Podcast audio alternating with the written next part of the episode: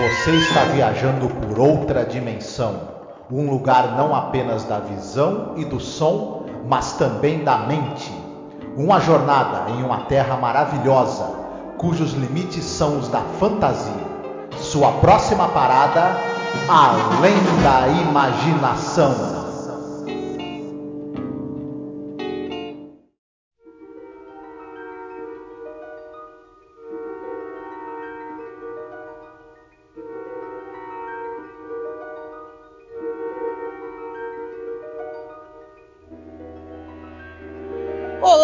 Ouvinte, seja bem-vindo a mais um episódio sobre a série clássica The Twilight Zone.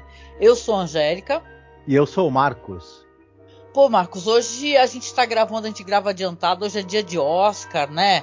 Final, uhum. final de temporada de The Last of Us, né? Coisas muito legais, né? Exatamente. Hoje é um dia que vai rolar bastante coisa interessante aí, mas não estamos falando disso nesse momento. Nesse momento estamos falando da série clássica de Além da Imaginação. Né? Mas a gente tem que falar mesmo sobre a série clássica Além da Imaginação, Marcos. Estou aqui pensando, né? Porque falar de Além da Imaginação, que é uma série tão famosa, né? E é tão chato ficar falando mal, né? De Além da Imaginação, poxa. É, mas a gente já tinha preparado nosso, os nossos ouvintes para essa coisa de que é, na quinta temporada, especialmente, você tem algumas quebras de, de, de, qualidade ali por conta de uma série de fatores que nós comentamos aí ao longo do tempo, né? E infelizmente, né, com roteiros que passaram pela mão do Rod Selling, alguns dos pontos mais baixos dessa temporada por, acontecem por causa de roteiros do Serling. É, o gás é. do cara tava mesmo no, no, no, fim ali já com essa com, com a produção do, do, da Lei da Imaginação e eu acho que também a, gente vai poder é, esclarecer para o público que a série ela foi inovadora em muitos aspectos, mas em alguns ela ficou presa também a ideias é, retrógradas do tempo dela. E esse é um episódio que ele tem, é, digamos assim, é, pedras de duas toneladas de, de, de, de, retrógradas amarradas no pé, né? É, é complicado mas e, e, também a gente tinha falado que o produtor que, que, que substituiu, né, que foi, teve troca de, de produtor é, da, na segunda metade da, da, série, o cara tinha o dedo podre, é, ele escolheu os piores roteiros, né? É, juntou. Olha, eu não sei, inclusive é, eu assisti esse episódio, me fez refazer a, a, o pensamento sobre o episódio que já saiu, cara que é aquele episódio lá da, o Uncle, né, Uncle Simon, porque Isso. Eu, eu acho, cara, assistindo esse episódio, que a série, o, o que ela tinha de inovador, ela também tinha alguns traços de um conservadorismo muito forte e de um machismo muito forte. Eu acho que isso daqui não passa pelo crivo de um, um roteirista no, do gabarito do Rod Serling e por uma equipe de produção sem ter muito machismo envolvido aqui, hum. porque é uma hum. história bem problemática que a gente vai falar hoje, que é chamada A Short Drink from a Certain Fountain. É um breve gole de uma certa, um pequeno gole de uma certa fonte, não é? Uhum. Esse episódio aqui é episódio 131 no geral da série, episódio 11 da temporada e ele, olha, galera, ele foi osso de assistir é, em questões assim, eu sou feminista, né? Quem sabe, eu tenho muito orgulho disso, porra. Eu sou feminista, meu. Me aprendi a ser feminista, aprendi a reconhecer o machismo dentro das produções e ver problemas, né? Quando isso não é raciocinado. Vi um monte de resenha, cara. Uma única resenha que, aliás, parabéns pro pro cara, porque é um cara, até um, o site é My Life in the Shadow of the Twilight Zone blogspot.com. É um site todo em inglês, claro. É a pessoa que, que viu o problema que a gente viu aqui. Que a gente viu aqui. Uhum. E vamos falar sobre esses problemas que tem nesse episódio aqui. Certo. É, eu queria só rapidinho também apontar, além do, do, do, do machismo e a misoginia galopantes que você tem nesse episódio, é, que é para mim é o principal problema dele. Eu, quando eu assisti, eu fiquei chocado, né? Com o quanto isso é escandaloso, além desse é, elemento abominável, tem outros trocentos furos de roteiro. Quer dizer, o, o, o, ele já seria ruim se o roteiro fosse bem estruturado e tivesse traços machistas e misóginos. Já é. seria muito ruim. Ele ainda por cima sendo cheio de furos, aí fica pior ainda, né? Fica, é. É, a, a, Salva-se aí a qualidade da produção que continua. Você tem uma fotografia muito bem feita, você tem uma montagem muito bem feita, você, os atores estão se esforçando é, para levar a cabo os absurdos que tem em termos de diálogos, Nossa, em termos teve... de situações. Passou pela, pelo setor de vai dar merda tranquilo esse episódio, né? Ninguém pegou, né? o, nossa, o, tem um personagem aí que é o personagem do Dr. Raymond. Meu Deus do céu, mas a gente vai chegar lá, né? Não vamos, não vamos, não vamos. Não, é... não vamos adiantar, né? Mas assim, uhum. eu quero até deixar claro aqui, porque a gente está falando mal do Selling.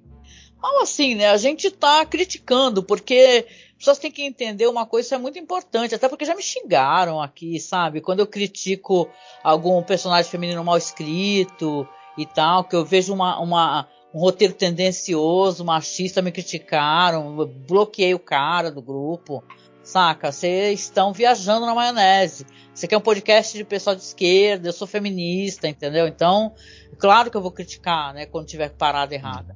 E assim, a gente está falando aqui do Selling, mas o episódio, é, a história é do Louis Holtz, tá?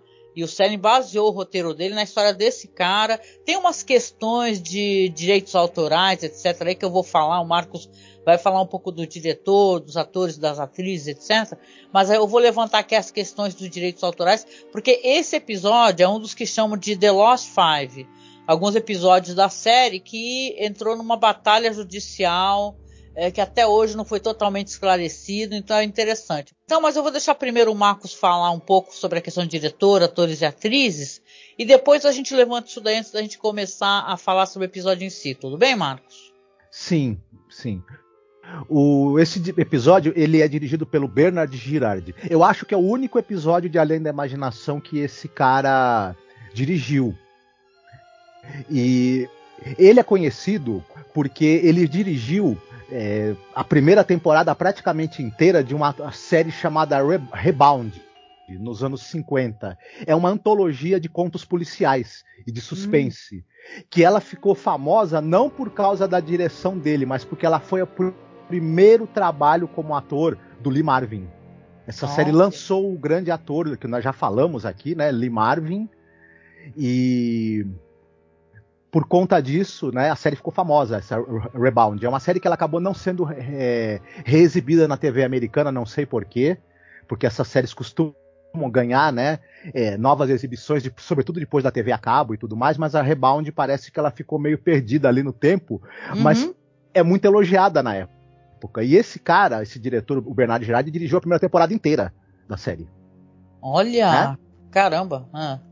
Aí, fora isso, ele era um cara que ele também trabalhou bastante. Ele fez muitos episódios de uma outra série famosa dos anos 50 chamada O Lobo Solitário, que era um sujeito que ele era um cara que tinha grana e ele viajava pelo mundo resolvendo crimes e prendendo criminosos. Ele queria fazer o bem, o sujeito. Era um tipo de tipo personagem que você tinha na TV de outras épocas, né? É uhum. o cara que era bom sem um motivo muito específico, ele só era um paladino da justiça.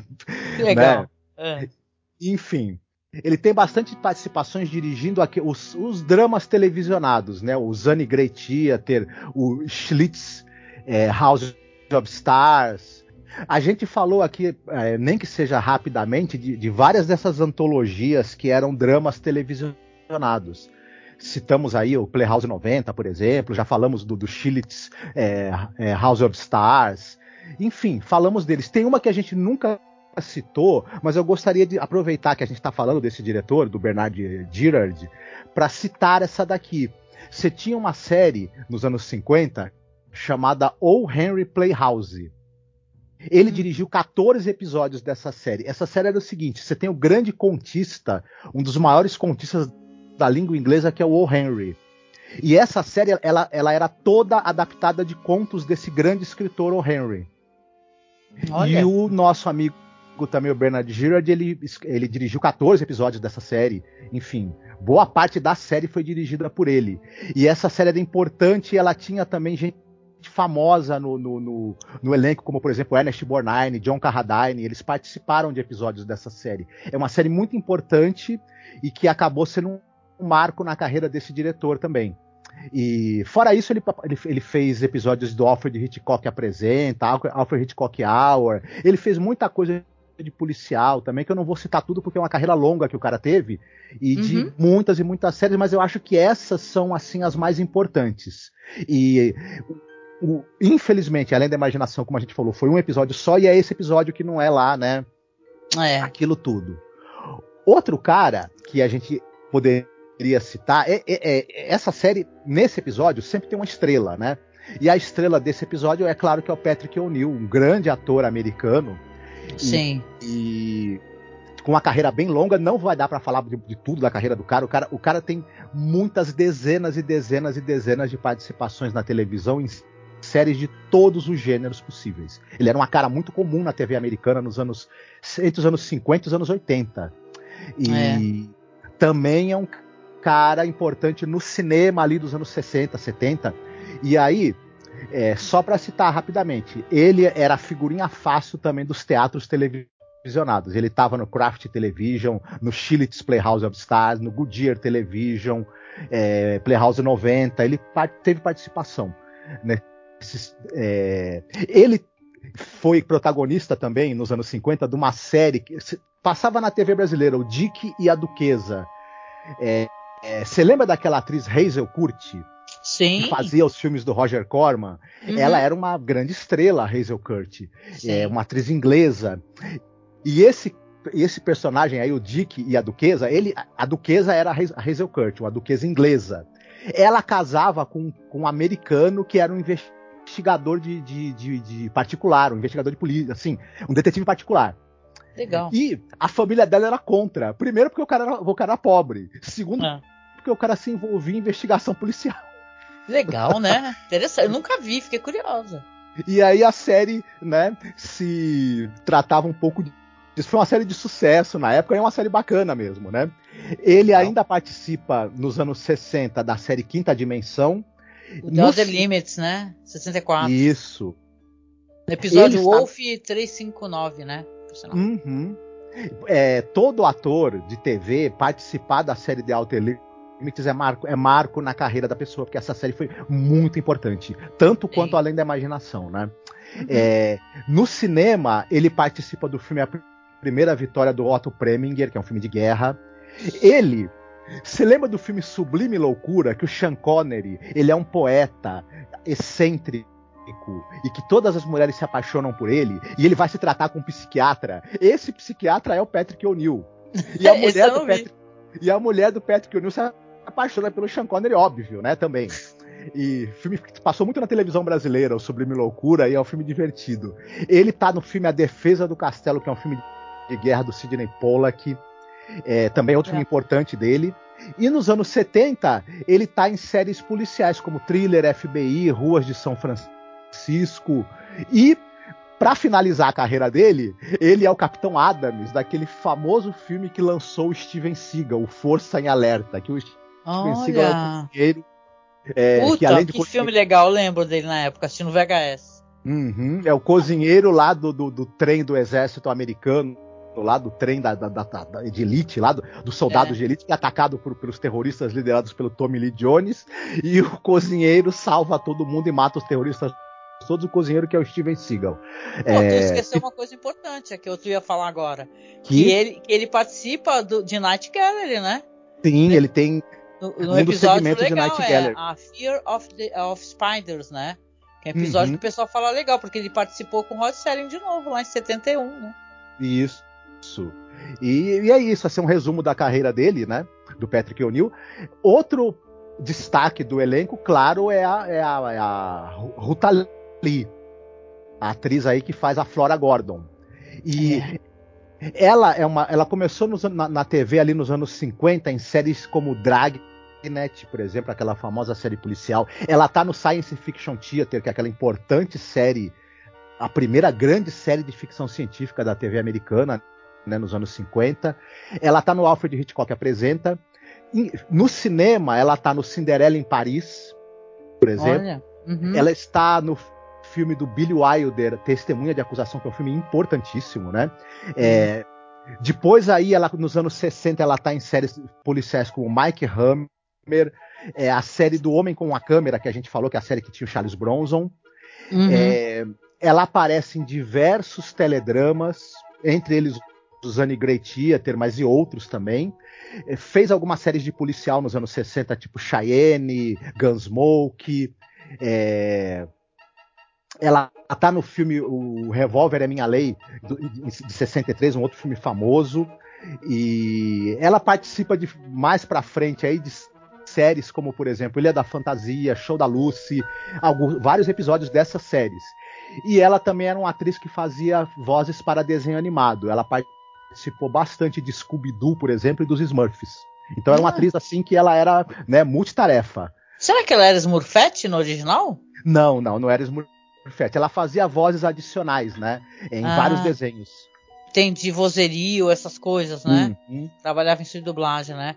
E o, e o Walter Brook, né? Que faz o Dr. Raymond Gordon. Esse daí tu deu uma pesquisada. Eu sei que esse cara ele participou. Vocês recordam quem tá acompanhando a gente lá na terceira temporada daquele episódio lá, o The Jungle, né? Quem lembra? Uhum. Que é o uhum. cara que, que ele, ele faz ali. É um episódio também meio preconceituoso, né? É, onde ele, ele, ele a, é, é, não gosta da que, a esposa é muito supersticiosa, mas no final de contas ele acaba se é, sendo vítima, né, dessas coisas que ele achava que eram superstição e tal. E dizem que ele também tem uma, ele participou muito, muito na série do Incrível Hulk, né? Ele era o Dr. Mark tem... Foster. Uhum. Ele tem várias participações aí na, na série do Incrível Hulk. Ele começa nos anos 50, ele tá em todo. As, as antologias de teledrama, ele tá em várias. Ele começa ali mesmo, né, na, na TV, nos teledramas. Aí ele tá naquele filme que é uma delícia, de 55, o filme do Byron Haskin, ele, ele, é o protagonista do filme, A Conquista do Espaço, que é um daqueles famosos filmes de ficção científica e corrida espacial dos anos 50 que eu adoro, muita gente não gosta, acha tosco, mas eu gosto demais desse filme. Então, quem não viu, até inclusive recomendo a Conquista do Espaço do, do Byron Haskell, de 55, o filme mais in, inverossímil que você possa imaginar de viagem espacial, mas é muito divertido. Legal, ele tá né? no Buck Rogers ele, também, né? Tá no Buck Rogers. Ele tá, por exemplo, ele, esse diretor, ele já trabalhou, ele trabalhou com ele naquele filme A Fúria dos Homens Maus, que é um faroeste. Do, com esse diretor, o Bernard Girard. Ele também participou do A Primeira Noite de um Homem, fazendo uma ponta. Tora, Tora, Tora, aquele famoso filme sobre o ataque a Pearl Harbor, fazendo uma ponta também. Você citou a, a, o Incrível Hulk, ele também está em séries como As Panteras. É, ele está naquele filme que passou na televisão. Você vai lembrar, Angélica? As Incríveis Aventuras do Ônibus Atômico, lembra? Nossa, sim. Que, para quem tem a idade da gente, talvez vai lembrar que o, o pessoal tá, tá, tá, tentando lançar um ônibus de, é, movido a energia atômica e, esse, e a e a empresa de petróleo contrata um pessoal para tentar sabotar esse ônibus. Que ele vai cruzar os Estados Unidos para provar que você pode ter combustível nuclear em vez de combustível fóssil. Uhum. E, é, enfim, o filme é absurdo, engraçado, enfim. E esse cara também, ele andou se enveredando aí pelos filmes B. É, nos anos 70, você tinha uma profusão de vampiros no cinema e na TV. Era vampiro é, saindo pelo lado padrão. É, é, é, incontável a quantidade de filmes de vampiro feito para TV americana, por exemplo. Se você tentar, você não consegue ver tudo. Uhum. E uma dessas séries de filmes de vampiros era a série do Conde Orga. Que eram praticamente era um conde da Hungria que vinha para os Estados Unidos para morder pescoço das pessoas, né? Qualquer semelhança com o Conde Drácula é mera coincidência. Uns filmes que assim, de qualidade muito é, uhum. duvidosa, mas ele está também, o nosso amigo Walter Brook está na série de filmes do Conde Orga. É, enfim, é um resumo da carreira dele. É legal, bastante coisa, né? A gente acaba uhum. até trazendo uma, bastante conteúdo é, para um episódio que vocês veem que a gente não gosta, né? Não quer dizer que porque a gente não gosta do episódio a gente não, né? A gente não se dedica a pesquisar, trazer informação, né? Coisa que muita gente não faz, viu? É, uhum. É, mas eu queria até aproveitar, não sei se eu posso fazer isso nesse momento, para comentar contigo essa questão de direitos autorais, né? Uhum. Eu não sei se a gente já falou sobre isso, a gente já gravou tantos podcasts, a gente tá na quinta temporada, que, cara, é, alguns episódios entraram em litígio, a Cayuga foi é, acusada diversas vezes de plágio, e ficou uma briga judicial imensa.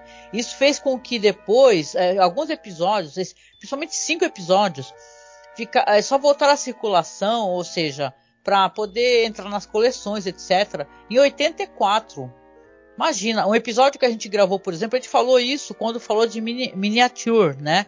Que é aquele episódio lindo lá do cara que ele se a, apaixona ali por uma, uma, uma personagem numa casa de bonecas e tal, né? Tem um outro episódio também chamado Sounds and Silence. Então, é, são episódios que. Cinco episódios, inclusive esse daqui, ele entrou nessa coisa aí, entendeu? Algumas, alguns caras, alguns autores vieram abrir um processo de plágio contra a Cayuga. É, são episódios todos que, que o Selling baseou o roteiro em histórias inéditas de alguns roteiristas, né? Ou alguns outros escritores. Que se vocês lembram, vamos né, fazer a máquina do tempo voltar aqui. A gente comenta lá na primeira temporada que a Cayuga muito assim pela emoção e tal, de estar com uma produção e o Selling roteirista, né? Um cara que já tinha uma, uma é, um cara muito premiado nos roteiros, ele queria trazer os roteiristas para Cayuga para poder apresentar o trabalho dessas pessoas e eles recebiam muitos roteiros, eles aceitavam os roteiros. Só que isso daí mais para frente deu um rolo, né? Eles pararam de fazer isso e começou a gente a falar que ah, esse roteiro é meu, fulano me roubou, a Cayuga tá aí é, é televisionando coisas que eu fiz e virou uma confusão danada, entendeu? Ou seja, alguns episódios como esse aqui acabaram ficando fora do, do ar, é, assim, da circulação, né? Dos direitos de circulação, a, a, voltou em 84, ou seja, né, ganharam a causa. E o, o, escritor, né, que ele é muito famoso, gente, é um livro em inglês, é o Mark Scott Secret, né? Ele fala que tudo, inclusive nesse processo, por algum motivo, até hoje é meio é, não é claro, entendeu?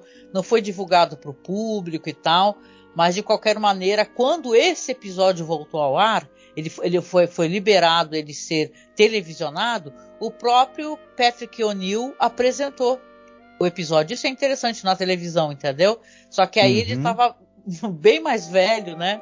E tal. E aí sim ele tava velho, porque nesse episódio aqui ele é envelhecido. Mas aí quando ele apresentou, ele tá realmente com cara de velho, né? e sem precisar uhum. usar maquiagem. Então, Deu pra saber se a maquiagem tinha acertado ou não, né? É verdade. E uma outra curiosidade antes da gente começar, que para vocês verem como é que são as coisas, né? É, uma curiosidade é que, tipo, ele, no episódio aqui, é como se fosse um cara muito idoso, ele tá envelhecido. E na vida real, cara, é um cara que era só quatro anos mais velho que ela. Só isso. Uhum. Entendeu? Então eles quase pareavam a idade, né? É, é, como eu falei, episódio cheio de problemas, a gente vai falar um pouquinho sobre isso. Bora então, depois da vinheta de apoio, a gente começa a falar então sobre esse episódio, né? Que é um, um pequeno gole de uma certa fonte. Olá, eu sou a Angélica. E eu sou o Marcos. E hoje nós viemos aqui com um pedido muito importante para você que nos acompanha nesses quase 14 anos de podcast. Nos últimos tempos, o apoio que vocês têm dado para a gente tem sido muito importante, tem nos ajudado muito e a gente pensou numa meta para poder modernizar a aparelhagem que a gente tem para poder começar a fazer lives. Volta e meia fizemos algumas lives, principalmente agora durante House of the Dragon, né? E quem nos acompanha sabe que nosso equipamento ele é muito rudimentar. E dessa vez a gente quer tentar chegar numa meta aqui para poder pegar um bom notebook para que eu possa fazer as lives com Marcos, fazer lives semanais, a gente gerar mais conteúdo, fazer mais coisas ao vivo, ter mais interação com os, os nossos ouvintes e espectadores. E óbvio, né, para você ter um notebook melhor, não é o computador positivo que eu tenho aqui na minha casa, é uma coisa mais cara, né? E detalhe, nem é um notebook de ponta, assim, o melhor notebook gamer, nada disso. É apenas um notebook onde eu possa fazer as lives, eu possa mostrar os vídeos, não travar, né, durante as lives. O ideal é que a gente tenha o dinheiro no local que não cobra taxa, porque aí você estará ajudando a gente, né? E não enriquecer algum banco ou alguma né, operadora. Na verdade, um computador melhor também vai agilizar a edição dos programas, né? Exatamente. Então eu peço, Marcos também aqui, que você nos apoie, tá? Como você pode apoiar? Você pode apoiar pelo Apoia-se, mas o Apoia-se tira uma cota, né? Tira um valor. Ou você pode apoiar via Pix também. Nos ajude a atingir essa meta tá certo? Então a gente deixa aqui um beijo muito gostoso, um abraço muito apertado. Fiquem todos muito bem, se cuidem. E aí, hoje é a sua vez, né? Da última vez fui eu que fiz a sinopse. Você quer fazer as honras, por gentileza? De falar sobre o episódio, o que acontece para a gente poder comentar? Sim. O nosso episódio é, se centra num personagem chamado Raymond Gordon. Ele é um sujeito rico, e já de uma certa idade, né? E ele é casado com uma moça chamada Flora, 40 anos mais nova do que ele. E eles vivem um casamento assim em que ela perdeu o interesse nele, né? E ele uhum. já tá envelhecido, adoentado e tudo mais, e eles não conseguem mais interagir como casal. E ele tem o, o, irmão dele, o Raymond, é um cara que é médico e também faz pesquisas com drogas, com medicamentos. E ele está fazendo uma pesquisa de um medicamento que ele consegue é, gerar é, retrocesso na sua idade. Ele consegue fazer vo você retroceder, você rejuvenescer. Está é, tá sendo testado ainda em animais é, e o nosso querido amigo Raymond convence o irmão de que a única maneira de salvar o casamento dele é que ele use essa fórmula para conseguir envelhecer, é, rejuvenescer e é, poder reconquistar a esposa dele. E será que o irmão vai concordar? E se ele concordar, o que, que pode acontecer caso ele, o, o Raymond tome essa droga que ainda não foi plenamente testada? É. pois é, é isso aí, né? Você até contou assim, você contou e não parece ter problema nenhum, né? Parece uma história de ficção científica, né? E tal, né? Cara, mas a história é muito problemática, gente, porque você tem esse personagem aí, que é o Harmon, né? Que, assim, Rod Serling tá falando assim a, na, na introdução: Nossa, 50 anos, um homem desesperado submeteu-se a uma perigosa experiência e tal. Então você vê aqui que quando entra esse personagem com uma cara cansada, todo maquiado, né? Ele até lembra um pouquinho aquele personagem lá do Felicidade Não Se Compra, né? Aquele, aquele ator, não é qual é o nome dele? Ele é a cara dele, me lembrou muito. James Stewart. James Stewart, né? Então ele lembra um James Stewart em Felicidade Não Se Compra, né? Com aquela expressão. Mas aí ele entra cansado e você tem a mulher ali, você começa com música. Episódio até, não sei se é a, a questão, depois houve algum corte na abertura, ele tem uma abertura meio estranha, abrupta, né? E tem ela dançando e tal, fazendo as piruetas e tal, toda, né, ativa, super ativa e tal, e chega o cara super cansado, né? O Harmon, né, e tal, já tá dando a entender que, nossa, a mulher tá super a 220 volts e o cara tá é, ali cansadão, já chegou meio para baixo, né? Em todos os sentidos, né?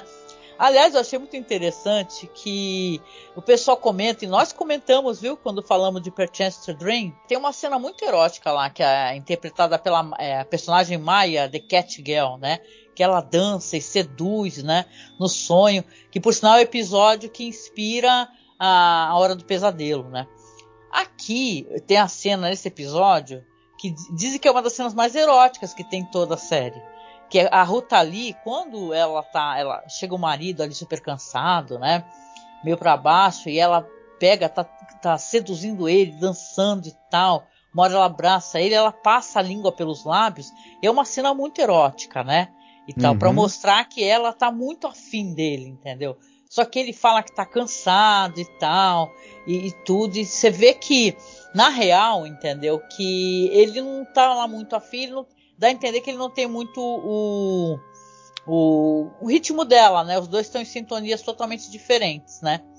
E claro, eles acabam se, se desentendendo por causa disso, né? Você vê que o casamento deles está meio no limite, assim.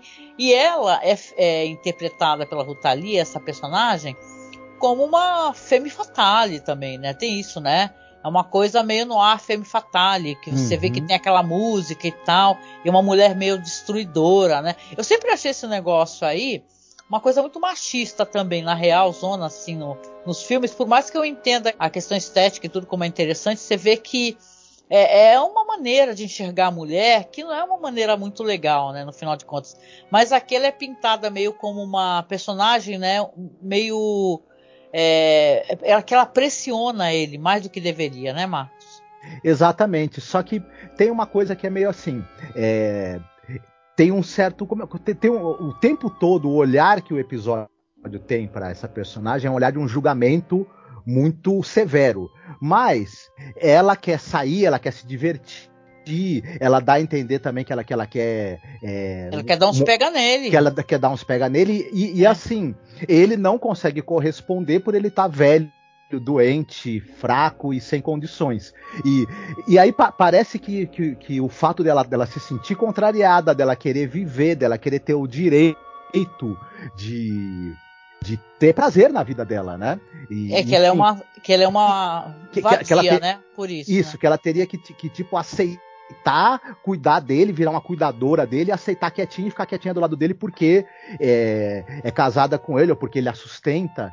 E, e e, esse elan de vida dela, que ela tem, até pela, por, ser, por ser bem mais jovem e tudo mais, é pintado como, como, como traço de, de futilidade, como de traço de, de, de, maldade, de egoísmo, de falta de, de, de, consideração e empatia para com o marido, como se ela tivesse que viver em função desse marido que, por estar velho, doente, é, não consegue mais acompanhar. O que não é problema dela também, não, não, é, não é nem problema nem culpa dela o fato de que o cara quis casar com uma mulher 40 anos mais jovem, né? Ficou velho, ficou doente.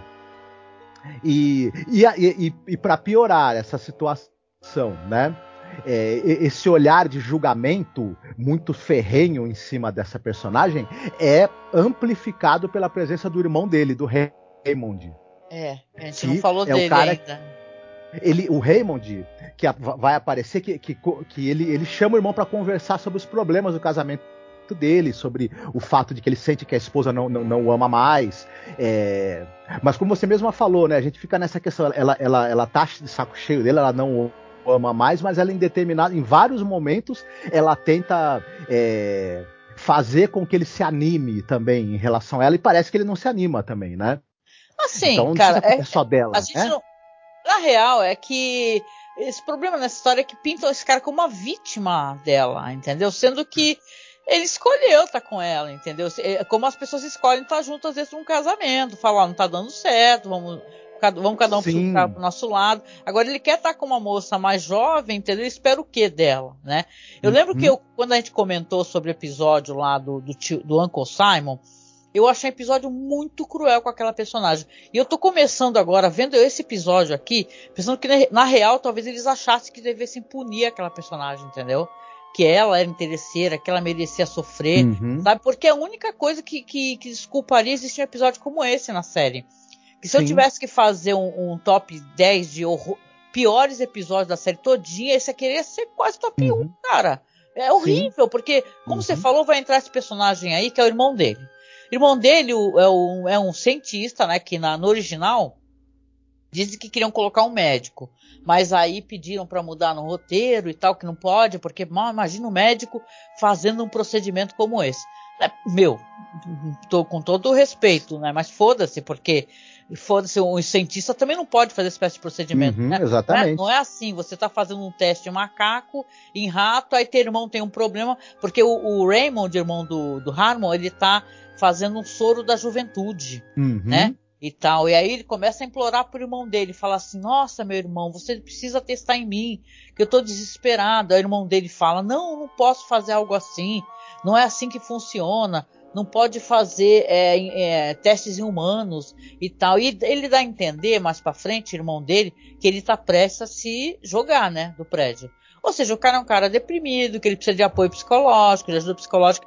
É, essa mulher, ela não tá nem vendo o que, que ele tá querendo fazer. Uhum. Pelo que quando o Raymond tá conversando com o irmão, ele tá, ela tá, ela foi dormir, saca? Ela não tá mais lá. Mas você vê que o Raymond, o, o irmão dele cientista, ele odeia ela. Ele acha ela uma interesseira, ele acha que ela não vale nada e hum. tal. Ela é pintada da pior maneira possível, essa pessoa. E ele acha que o, o, o Harmon é, é infeliz por causa dela, porque, porque aí já vem que a gente tem que aceitar que o Harmon milionário, né, é, pegou e casou com essa mulher é, 40 anos mais nova porque a amava loucamente, não é porque estava interessado no corpo dela, né?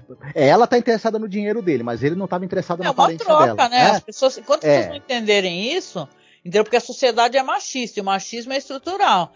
Enquanto a sociedade não entender que o velho tá querendo uma mina jovem para poder explorar o corpo dela e tentar, é, de certa maneira, sentir a, a, a juventude de novo também perto de si, a, a, troca vai ser uma moça jovem que vai querer seu dinheiro, uhum. não reclame. Sim.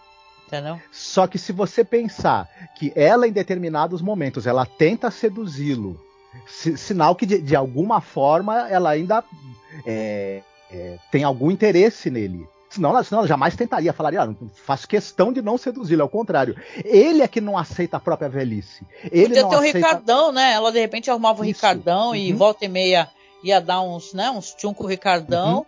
E o, ele ia deixar é que... o Harmon em paz, né? Isso, mas, não é, mas o fato dele não ele não aceita a própria velhice, ele que se sente incapaz porque envelheceu e porque, porque tá ficando doente, é ele que no, no, na, na, é, ele que não não aceita a própria condição dele. Não é ela que o torna. Porque ela, ela não fez ele ficar velho, né? É. Enfim, e, e, esse ódio, porque, porque se o Harmon. E o Harmon. E detalhe, o Harmon que poderia ter escolhido estar com uma, com uma esposa da, da idade, da, dele? idade dele. Ele é? que não escolheu isso. Então, então o cara, o cara odeia a personagem da Flora por causa de escolhas que o próprio irmão fez. E que, é, é um episódio muito machista, entendeu? Ele é? fala, nossa, você arrumou essa mulher que ela que ela é toda jovem, lindinha, mas ela não se submete ao que você quer fazer. Ela quer por acaso ainda dançar, é, curtir contigo, viajar, fazer tudo isso. Poxa, que, que mulher é essa? Que mulher é essa que se arrumou, uhum. meu? Você tem que arrumar uma mulher que obedeça às suas ordens.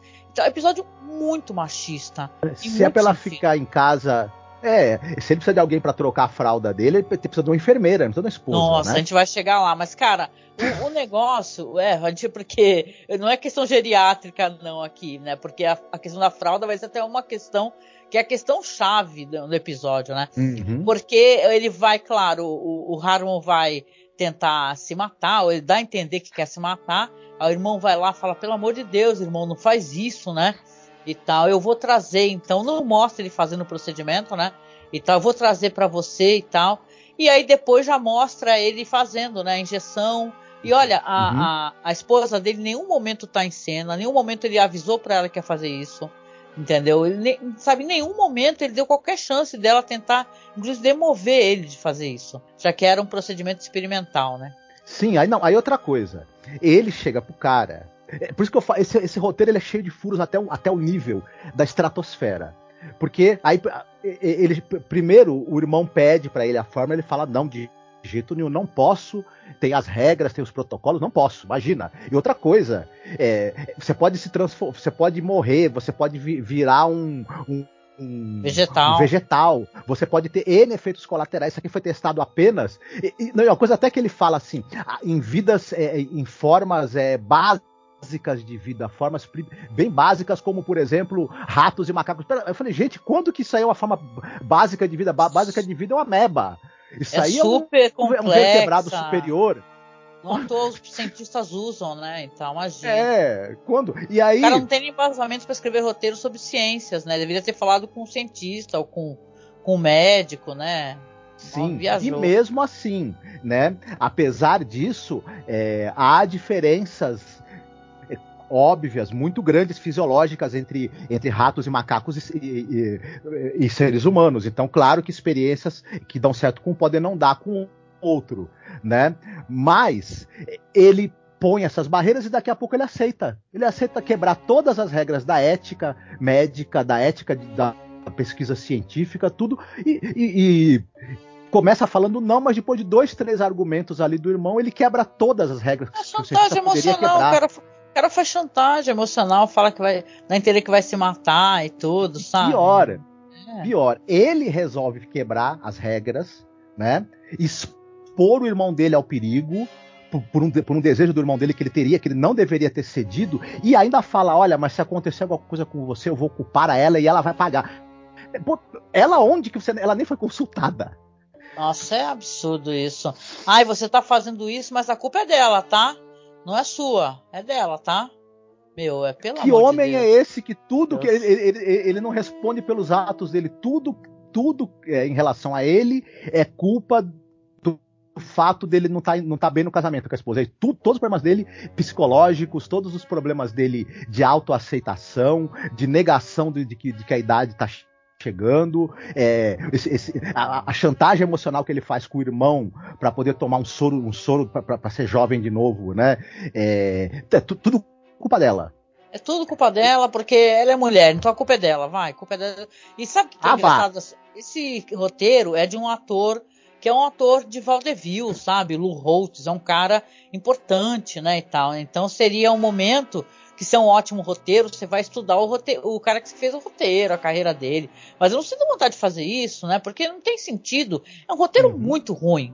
Entendeu? Certo. Muito ruim, muito ruim. O cara, pelo amor de Deus. É que nem você falou, ele é cheio de buraco, ele é cheio de problema. Esse, e... Não, eu ia só te falar, esse Low Holtz, ele é um cara também que ele não tem. Ele não tem. Ele era um cara que era ator, ele tem pouquíssimas participações como ator, ele tem pouquíssimas participações também como roteirista, ele, ele tem aí é, um ou outro episódio de televisão que ele escreveu. Então, é. ele tem poucas, pouca passagem pelo audiovisual, na verdade, né? Verdade. Ele tem mais relevância enquanto um, talvez um ator de vaudeville, né, e tal. Hum, Mas o caso uhum. é que uhum. vai ter o tratamento, então, do Harmon, né? Aí vai passar o dia, no outro dia, quando o Harmon acorda, o irmão já tá ali também, aí ele tá mais jovem, mas ele tá assim, a, é, a, juventude é colocada, até porque é um episódio em preto e branco, é de uma maneira bem discreta até, inteligente, né? Tem menos branco no cabelo dele, tem menos rugas na face. E ele uhum. olha que ele tá muito mais feliz, né? E tal. E ele já tá muito contente, inclusive ele chama a esposa, né? Fala, olha, tá dando certo, né? E aí que vão revelar para ela, tá dando certo o quê? O que que tá acontecendo? Ela não sabe, né? O irmão dele tá ali olhando para ela, claro que quando chegou ele já, já foi grosso com ela e ela grossa com ele, né? Porque eu também seria, faria a mesma coisa, né? Se o cara é um babaca, né? Você não sabe, né? Mas é assim, de qualquer maneira, ela tá lá e tudo, se servindo no bar e tal. Ah, o, o, o Harmon tá lá tomando banho. Quando ele sai, eles têm essa descoberta. E ele já sai todo feliz, né? Todo contente. Fala, caramba, né? Tá felicíssimo que começa a falar que vai viajar com ela e tal. Olha, é, o nome dela é Flora, né? Fala, Flora, eu vou viajar contigo, a gente vai poder fazer várias coisas. E ela tá super feliz. É isso, uhum. Sabe o que me deixa mais brava? Ela tá feliz por estar com ele. De perceber que, na verdade, ele vai ter mais. É, uhum. Ele tá com mais ânimo, mais vontade de fazer coisas com ela. Entendeu? Ela fica certo. muito contente. Ela fala assim: ah, vamos sair, vamos viajar, vou poder fazer, levar você aqui, vou levar você lá e tal, e ela tá contente, né? O irmão tá, tava meio, preocupado, mas vê que o irmão tá bem. Aí quando ele entra pro quarto, que aí depois ele dá um berro, e aí que a coisa vai degringolando, né? É bem rápido isso, inclusive, no episódio, né, Marcos? Exatamente. Ele tinha dado aquela eh, rejuvenescida, e aí a Flora o vê e se é, anima, né? E fala, nossa, ele. Eu, eu, eu, é, é mais um ponto que eu acho o quanto essa, essa personagem ela é, ela é também ela é, ela é, mal escrita, escrita de uma maneira muito torta, porque no fim, ela, na verdade, ela não gosta dele, ela gosta da juventude, ela gosta de, de, de, de... mas se ela já já, já deixou de gostar dele, o fato dele rejuvenescer não ia fazer ela voltar a gostar. Se, se, quando você desgosta de uma pessoa, ela ela voltar a ficar jovem não vai não, não, não mudaria isso, né? Se, se, tem outras pessoas jovens no mundo pra você gostar. Não, você não ia voltar. E, né? e assim, você tem vários filmes sobre isso, né? Que de, de maridos e mulheres, filmes de suspense, de assassinato, que quando a pessoa tá doente melhora, acaba sendo assassinado. Entendeu? Que quando você não gosta, você não gosta mesmo. Isso. Então eu acho que também até as motivações dela são, são mal escritas, né? E tal, né? Isso. Esse Uhum. negócio dela. Eu, eu até encarei isso daí que eu achei, pô, legal, sinal que ela quer fazer uma coisa com ele, né? Não é só por ele ser jovem, é é muito por ser ele. Gente jovem no mundo tá cheio, que a gente falou. Ela podia arrumar outro cara. Ela podia estar Uhum. com o Ricardão dela aí, tranquila, aí só ficando ali com, com o Harmon e tal, e com outro cara, né? Pra, pra que ela quisesse nas necessidades que ela claramente demonstra ter, né? Em relação a Uhum. ele. Pô. Exatamente. Só que aí ele rapidamente ele, ele acaba envelhecendo mais, eh, desculpa, rejuvenescendo mais ainda, mais uns 10, 20 anos, né? E aí eles começam, ele e o irmão na, começam a fazer as contas na cabeça, né? Falando, peraí, eu em uma hora eu rejuvenesci 30 anos. Eh, Se, se, se, se essa velocidade se mantiver, daqui a duas horas eu, eu vou estar onde? Né? É, diz que tiraram uma cena, foi cortada uma cena dele com 12 anos, né? Que aí depois, quando ele Certo. aparece novamente, que já é pro finalzão do episódio, ele já é um bebê, né, cara? Isso. Mas diz que eles É. tiraram o menino de 12 anos e tal, que teria a imagem dele, o Harmon, com 12 anos. Porque essa história é isso, cara, é um Benjamin Button é, do mal, entendeu? Essa história aqui. Então você. o, o irmão, quando ele começa esse, esse processo de começar a, a rejuvenescer mais rápido ainda, o irmão, que é cientista, não move uma palha. Ele se limita a trancar o cara no quarto. né? Nossa, é bizarro, é muito estranho. Aí, né?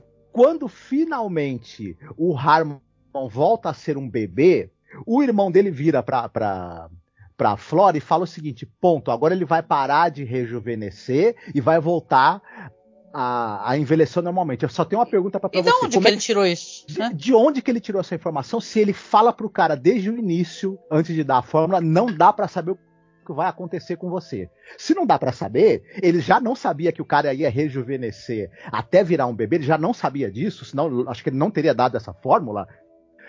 Como é que ele deduz que agora- aí o cara vai passar a envelhecer normalmente? Ele pode, ele pode ah, ir diminuindo até sumir. Né? É isso. Ou ele pode começar a envelhecer rápido de novo. O cara não sabe, mas ele sai, ele sai dando uma certeza pro personagem da, da esposa do cara. que Ele tirou, ele tirou essa certeza da onde? Nossa, e cara, ele é muito sem noção. E aí começa, pra piorar, isso aí começa a parte do episódio que é o horror mesmo. Porque Uhum. ele resolve é, tratar ela como culpada disso tudo. Entendeu? Sim. E falar: se você tentar fugir, se você tentar fazer qualquer coisa, entendeu? Você não vai ter direito a nada do meu irmão. E aí depois, isso é tudo desmontável. Eu adoro isso daí, que tudo que ele fala é desmontável. Tanto ela pode sumir, deixar esse bebê em algum lugar e depois, saca, dá como desaparecido o marido, o dinheiro volta tudo pra ela.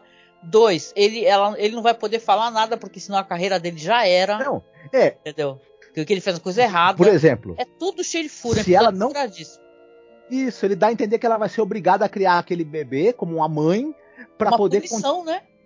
Como uma punição, como se, como, se, como se isso fosse uma punição, né? Porque aí, em vez dela aproveitar a vida como ela, como ela queria, que ela até tem direito, diga-se de passagem, né? Porque ela não pariu aquela criança, né? Não, e tratando a mulher, transformou- é, a maternidade da mulher como um destino biológico, como uma Isso. punição, entendeu? Ela é punida por ser mulher. Se isso, Isso. não, não te faz é, desgostar do episódio, não sei o que faria, cara. Porque como é que tu chega a falar assim, olha, teu marido vi- virou um bebê, agora A você vai dele. cuidar. Se você não cuidar, a culpa é minha. Do que eu fiz junto com ele sem falar nada pra você. Se por um acaso você não cuidar, você não vai ter direito a nada. Porra. E ele pretenderia, por exemplo, para tirar o direito dela, ele pretenderia chegar pro juiz, por exemplo, e falar: olha, ela não tem direito à herança porque eu transformei meu irmão de, de, de 80 anos num bebê e agora ela não quer criá-lo. Ele vai falar isso pro juiz. É, por um passe de nada. mágica que eu fiz ele voltar. O juiz vai olhar pra cara dele e vai falar: olha, eu, por enquanto, eu vou te internar numa clínica psiquiátrica, tá, o doutor? Não, ou se for verdade, Raymond, ele eu penso perde o direito de, de. né, porque se o cara é um cientista e tal, e fez uma coisa ilegal, vai preso de qualquer jeito, Isso. meu. E por é que, que ela seria obrigada a cuidar do bebê? Mesmo que, que, que, que uma corte aceitasse que o cara usou uma fórmula que fez o cara voltar a a ser um bebê. Qual precedente legal existe de que a mulher de um cara que é um, é um, é um homem adulto virou um bebê seria obrigada a criá-lo como se fosse a mãe dele? Isso não existe. Isso é totalmente. E ainda mais ele, ele achando que isso seria uma punição pra ela, sendo que o culpado disso é ele. o Dr. Raymond é que é o culpado dessa situação. Enfim, é um, é um negócio completamente. É, para chegar a essa conclusão, que, eles, que esses personagens chegam só guiados por um machismo... Essa história é totalmente baseado no porque a história original é do Scott Fitzgerald, né, do, Beja, do Benjamin, Button, Button, né? Benjamin Button. Só que Sim. é totalmente torpe, né, como é que ela foi encarada nessa história aqui. Porque se tu for ver até a mesma trajetória, se parece muito a trajetória, mas é muito diferente como é tratado aqui. E é nem falando assim que não há problemas na história do Scott Fitzgerald, né, e tal, já que a, a mulher no final tem que cuidar do homem, né? O homem o que se torna um bebê. Né? Esse, sabe qual seria um bom final para esse episódio? Ela toda arrumada, pronta para viajar, com tudo certo, chegando pro, pro, pro, pro Dr. Raymond, dando o bebê no colo dele, falando: Ó, oh, pode criar aí que agora eu vou curtir a minha vida com, com o dinheiro que meu marido me deixou. E você, e você faz o seguinte: vai tentar provar para os tribunais que esse daí é, é, é o Harmon. Tchau. É, é. Ele acha que a palavra dele é a lei, né? Pra falar alto com ela e tudo, né? O jeito como ele trata ela, aquele final horrível. E detalhe, é, a gente não tá nem querendo dizer que a personagem, nossa, que santinha, que. Não, mesmo que ela seja uma pessoa meio interesseira e tal, mas eu acho Sim. que é que nem a gente tava conversando sobre o Uncle Simon. Cara, é uma troca, bicho. Você é um Sim. velho que precisa de alguém para cuidar dele, que acha que por algum motivo, porque tem, tem, uma sobrinha ali cuidando dele, pode humilhar ela 24 horas Sim. por dia. Não, e, exato. e ela, claro, se tá interessada no dinheiro dele, tá tendo que aturar ele, que é um merda. Entendeu? Então, Isso. se você quer uma uhum. pessoa madura e tal, que te encontre em você outros valores, primeiro tente arrumar alguém na sua idade, né? Talvez isso ajude um pouquinho. Mas isso daí é, uma, é, uma, é um retrato do, do, da, de uma masculinidade tóxica, isso aí. Do Sim. homem achar que ele não envelhece, a sociedade. É só você ver como é que o cinema encara isso daí. Monte de Liam Tom Cruise, é uns caras tudo de 60 anos, aí tu vai ver personagem par romântico da do cara nos filmes é umas minas de 20 anos, 25 anos. Podia ser filha dos caras, entendeu? É só uhum. você parar dois segundos e olhar qualquer filme de ação. Você vai ver que é uns caras muito mais velhos, com umas minas muito mais jovens, porque a sociedade não encara isso daí, normalizou isso daí, né? Aí tu vê uma, um, um, um, retrato de uma mulher uh, estando mais jovem com um cara, ela automaticamente já vai ser chamada de vadia para baixo, né? Uhum. Exatamente. E, é. e, e, assim, tenta pintar. O, o episódio tenta pintar ela como a vilã e o, e o Dr. Raymond como o herói, sendo que o vilão, para mim, dessa história é o Dr. Raymond, com certeza. É. Ele é, um, ele é um sujeitinho que, assim, é, moralmente. É, é, tudo que ele faz é, é questionável, sabe? Ela, ela, ela, ela ser interesseira, se for, se for o caso, e perder o interesse pelo marido porque o marido tá idoso e não pode corresponder ao, ao que ela quer da vida, isso não é crime. Agora o que o Dr. Raymond faz é um crime gravíssimo, diga-se passagem, né? É um crime grave mesmo, né? Não importa, não importa, se tem a questão do irmão pensando em, em, se matar, ele tem que levar o irmão pro psiquiatra, pro psicólogo, não pro. Isso. Não fazer um experimento, né? Que pode inclusive acabar com a vida do irmão, né? Uhum. E tá. a gente não sabe, né? Diga-se passagem. Embora ele tenha dito que ele vai envelhecer normalmente a partir daí, a gente não sabe o que, ainda pode acontecer com esse cara, né? É, uma história que, olha, com certeza a continuação dessa história seria ela deixando o bebê com o irmão, falando assim, ó, pode cuidar que é tu que fez essa merda aí, vou ficar aqui só esperando aqui, vou dar como ele, como ele desaparecido, entendeu? Vou acabar recebendo sim o dinheiro dele, e tu que cuide aí, porque tu não vai poder fazer nada contra mim. Entendeu? Simples assim, né? É o tipo de história que se desmonta em dois segundos. Simples assim. Né? Exato. Não, é. E tu imagina o seguinte, aí, é, o, assim, ela ia ficar criando o cara, né? É, trocando fralda dele, sendo mãe dele, para quando um belo dia ele, eles, eles chegarem próximos em idade. É, meio poder, Benjamin Button, só que tem um momento que eles pareiam de idade, né? Ele e ela, uma hora ele, ele começa bem velho, aí depois vira o Brad Pitt todo gostosão, né? E tal, até que um momento eles ficam juntos, e depois ele vai virar bebê de novo, né? Uhum. Só que aí já é aquela fantasia, né? E tal, então, tá outra coisa, né? Aqui a mulher, nossa, tem que ser punida, né? Porque ele é cocota, porque ela gosta de dançar, porque ela gosta. Meu, é bizarro, assim. É uma época. Não à toa, né? Quando eu fico pensando aqui, a gente tá aqui já nos anos 60 em Twilight Zone, né?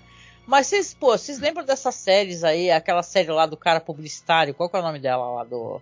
Mad Men. Mad Men, né? Aquela série Mad Men e tal, que é uma série que até tá, para eu assistir essa série estava sendo difícil, porque é tanto machismo exacerbado na série, e o Rod Serling ele é fruto dessa época aí, cara, né? Nos anos 50, anos 60, nos Estados Unidos era isso. Entendeu? A mulher sendo sendo sendo uma um joguete, né? A mulher enfeite, a mulher é, é, que se não é a mulherzinha dona de casa, sabe? É dona de casa perfeita e tal, é uma mulher que não vale nada, né? Mulher da vida, né? Então, é um machismo terrível, né? E digo mais, eu digo que a gente já falou demais sobre esse episódio aqui, já estamos aqui quase uma hora e ele não merece isso tudo não, né? Ele merece pelos atores e tal, mas ele é um episódio de The Twilight Zone a se esquecer, com certeza. There is a fifth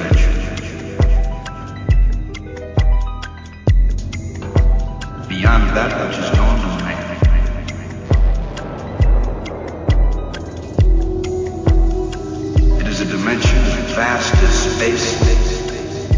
E aí, vamos rapidinho, porque já ultrapassamos o tempo aqui, falar sobre alguma coisa interessante para o pessoal assistir. Nesse sentido, você preparou alguma coisa? Ah, eu vou.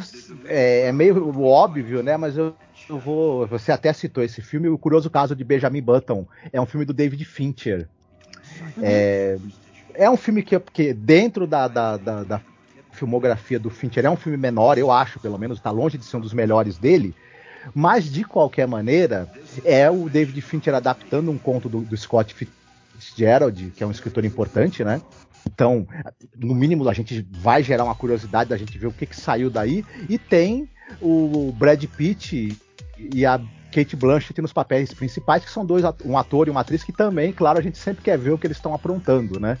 Então é um filme interessante. Eu não diria que é um filme excelente nem é um dos melhores filmes desse diretor, mas é, vale a pena dar uma conferida. Ele é infinitamente melhor do que esse episódio que a gente está comentando, é. isso, com certeza, né? Pois é, pois é. Bem melhor mesmo, com toda certeza, né? Tem um grande elenco, tem a Julia Ormond, que eu gosto tanto, né, e tal. O Marshall ali, né, que é, hum, nossa, é um uhum. elenco do caramba, né? O filme é um bom filme, eu, faz, eu preciso rever esse filme, viu? Porque ele é de 2009, eu lembro que ele fez maior sucesso, né? A gente tá gravando hoje aqui no dia do Oscar, foi indicado uma cacetada de prêmio, né? E tal, ganhou maquiagem, ganhou design de produção, efeitos visuais.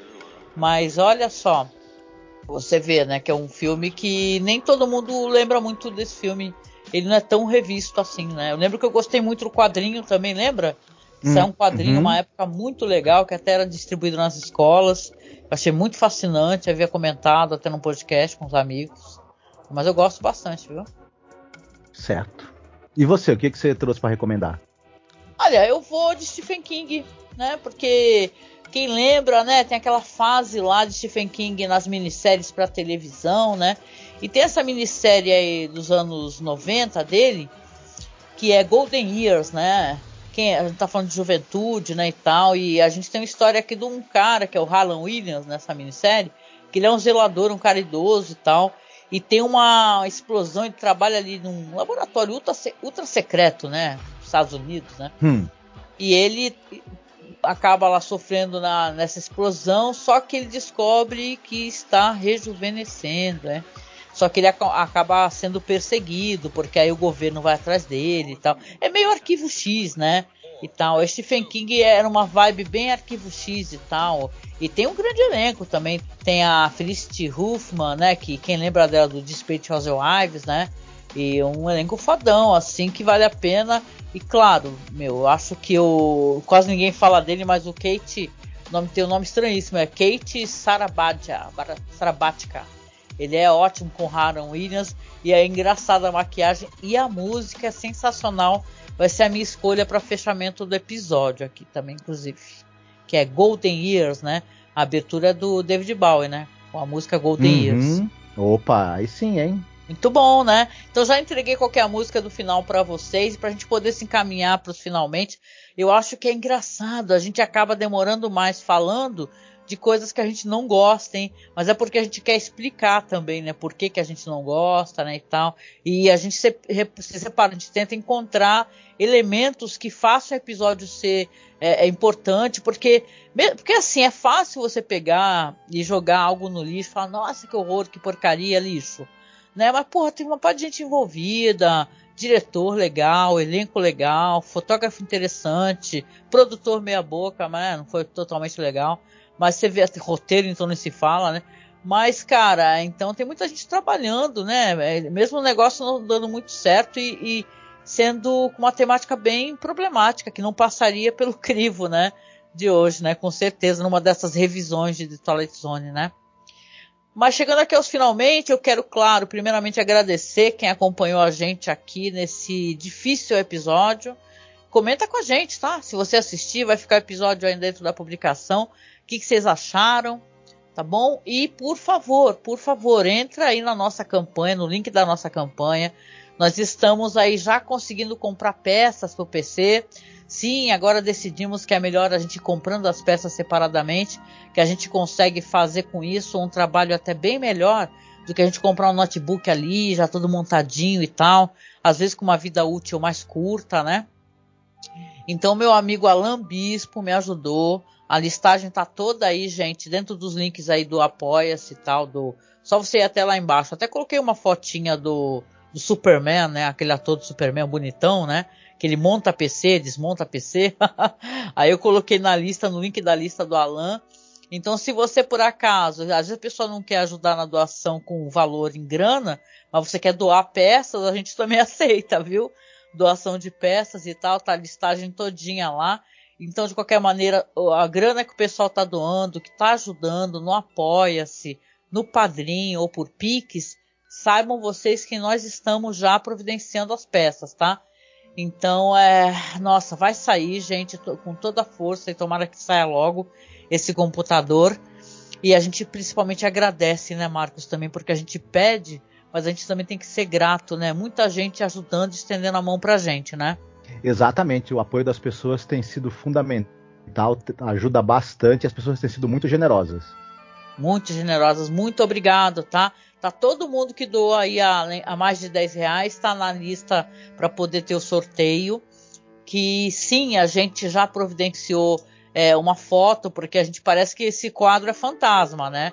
Mas a gente já tem aí uma. Mandou escanear, não mandamos enquadrar ainda, mas vamos mandar. Tá? Então, mas a gente já escaneou e vamos colocar dentro desta publicação aqui já o escaneamento da imagem. Depois vai ficar linda com a moldura, é só vocês acompanharem, tá? mas a gente já está providenciando e mais para frente a gente vai também pensar em outras coisas para também é, fazer um agrado para quem está apoiando a gente. Né? A gente sabe que você apoia, muito é porque você gosta do que a gente faz, você gosta do nosso trabalho e a gente é muito grato, muito grato de todo o coração. Mas a gente também quer poder agradecer a vocês, né? Não dá para agradecer a todos de uma vez só, né? Que nem às vezes o pessoal manda presente e tal. A gente não tem esse recurso, muito pelo contrário. Mas a gente pode fazer a arte. O Marcos faz umas ilustrações maravilhosas e a gente pode, né, tentar estar tá sempre fazendo um sorteio para a galera que nos apoia, tá bom? Então é isso, né, Marcos? A gente vem finalizando aqui. Por favor, sigam-me lá na Twitch, que agora eu tô com um programa toda terça-feira falando sobre a série Hannibal. O Marcos está comigo na quinta-feira falando sobre K.O. Crimes que são falsos crimes, que a gente sorteia alguns elementos do crime na hora e tem que bolar histórias. É uma coisa muito legal. Então é só procurar a gente terça e quinta, sempre às 9 horas da noite, que nós estamos lá na Twitch fazendo um programa legal, exclusivo para Twitch e tal, que você pode interagir com a gente ao vivo, tá? Então a gente deixa aqui um beijo, um abraço e toca para vocês então o maravilhoso David Bowie, cara, com Golden Years, tá bom? Opa, fiquem bem. Beijinho, tchau, tchau.